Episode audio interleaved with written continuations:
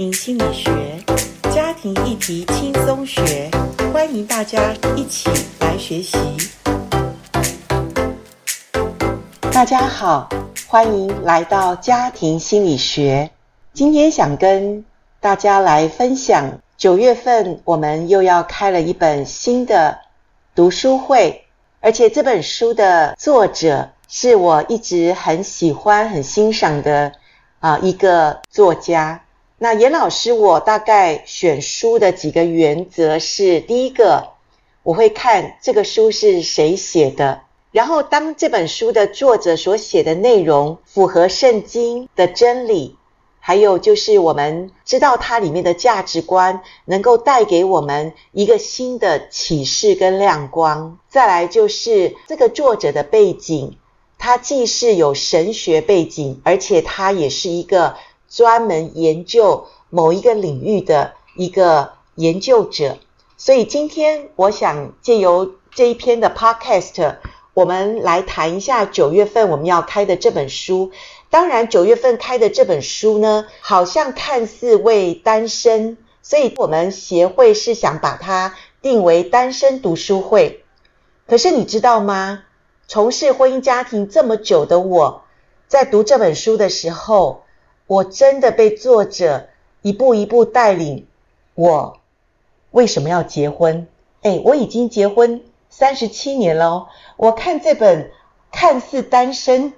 读书的一本书，可是我自己反而也陷入一种亮光里面，就是对，其实这本书主要在讲你跟谁结婚，不比你为什么要结婚这么的重要，没有错。你跟谁结婚当然很重要。我们也一直在寻找我未来的另一半。但是我觉得，如果婚前我们清楚我为什么要结婚，其实真的很重要。那我看完之后呢，我会觉得好佳哉哈，就是好佳哉。我虽然婚前我并没有去想这件事情，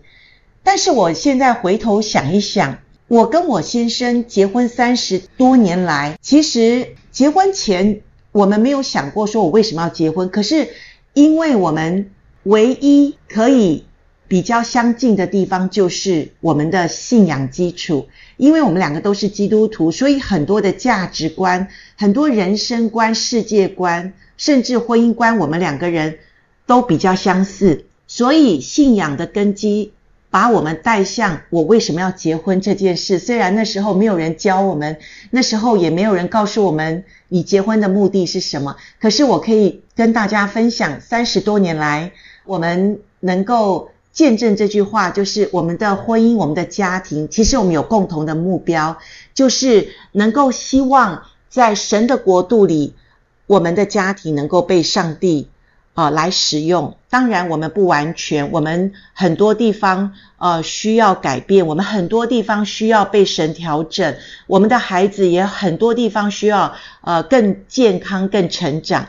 但是，我觉得这本书提醒我们，真的是呃在婚前，如果我们更可以看清楚我为什么要结婚，我想这个会帮助我们能够比较知道另外一半他跟我的。价值观，或者我们要走长远，其实这都包括了所有我们所谓的五观。因为台湾真爱家庭协会，我们婚前单身，我们谈的是五观的一个呃相似度跟契合度，这个很重要。那这本书的作者，他曾经写过一本婚姻的书，他说婚姻是一个礼物，让夫妻在其中可以欢然享受，是一道无可取代的光束。探照自己的内在生命，以及与神的关系，是一个一个阶梯，引导你越来越像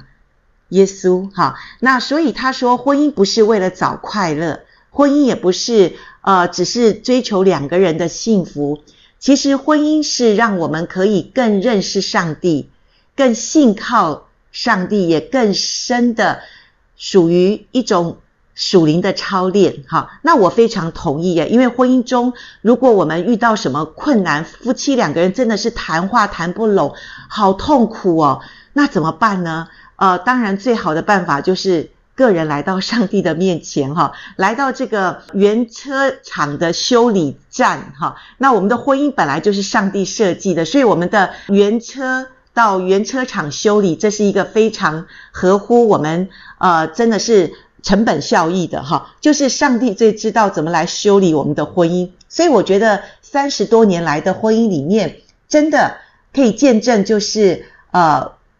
婚姻里面，两个人都需要呃有一个共同的一个支柱，就是上帝。我们三股合成的力量不容易折断，所以夫妻两个人如果可以清楚，我们的婚姻虽然有问题，我们的婚姻也许真的很不美满，但是有一位上帝在我们的当中做我们的中保，我相信这个婚姻三十年、四十年、五十年、六十年。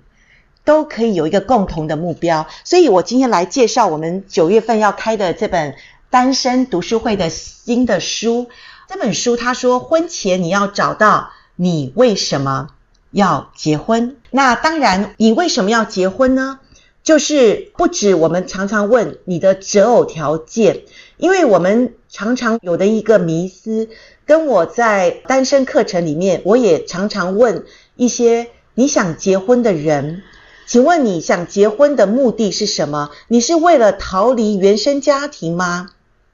或者你的年纪到了一个呃超过适婚年龄，一直被别人催婚？好、哦，特别是假期过年哦，回到家常常最怕见到那些亲朋好友啊！你也条件不错，你也老大不小啦，应该可以建立家庭啦，可以找一个合适的对象啊。其实这些压力。我觉得我们做父母的，特别是长辈们，呃，我们真的不要给年轻人太多的压力哈。好，身边的朋友都结婚了，我是不是也应该加油一点，找到一个合适的对象呢？或是只要我进入婚姻，我就不再寂寞了。小新这本书也讲得非常的好，他说，如果我们是为了呃怕孤单，可能我们结婚后会更寂寞哦。因为如果你急着要结婚，可是你呃并没有真正的清楚你未来另一半他的呃适合度，或者你不知道你为什么要结婚的话，不要为着你觉得很孤单想要进入婚姻，因为婚姻中两个人如果呃非常的冲突，非常的矛盾，也非常的有一种。张力的时候，其实两个人要处理两个人之间的关系，比一个人处理自己的关系要复杂得多，而且那个辛苦跟伤痛真的是加成的一种结果。那如果是因为我们发生了关系，所以要对方负责到底，或者自己给自己一个急促的心，说我要负责任，所以我干脆娶她或嫁她。我觉得这个地方可能也需要来讨论一下，或者就是因为我爱他，我爱他，我当然要嫁给他，我要娶她。可是这本书讲的，其实有时候感觉并不是真正啊、非常可靠的一件事。作者用了一些科学的根据，讲到我们大脑的功能，讲到我们身体里面有许多化学的因素，会在我们交友恋爱中，特别前六个月。或者他说，其实这种化学作用最多最多只能维持两年，两年之后呢，你就比较恢复你的智商，哈，就是恢复你真正的去想象。这个人到底适不适合我？所以其实这本书的作者他是建议，如果我们可以到两年后，我们再决定要不要嫁娶，其实都不嫌晚哈。那所以这个也是非常让严老师我觉得，对我们现在的年轻孩子，因为接触的环境比较复杂，可能我们不要为着刚刚我们说，就是因为我想结婚，或者我感觉对了，我要结婚。那我觉得这本书很帮助我们去好好的清楚看见为什么结婚比跟谁结婚还重要的这个观点哈。那当然这本书说，这不表示跟谁结婚完全不重要，只是当你扪心自问，彻底的搞清楚为什么想结婚，将使你在择偶时更加明智。这攸关你十年后你所流下的泪水。是喜极而泣呢，还是悔不当初？我想不止，不用等到十年后。其实，呃，现在很多我们台湾内政部公布的一个消息，其实一百一十年，哈，也就是我们最近的一个调查里面说，台湾的，你知道吗？婚龄就是一般结婚的呃年龄，大概不到十年就想结束，平均来说只有七点八年。然后呢，这些离婚率最高的是在。前面三到五年，所以真的三到五年的结婚当中流了许多的眼泪，婚姻中好多的挣扎，所以这本书我觉得很帮助我们提供一些实物的择偶议题，也让我们对未来的婚姻，不论有多少年，我们除了要追求幸福、追求快乐以外，更要有意义，而且带有使命的。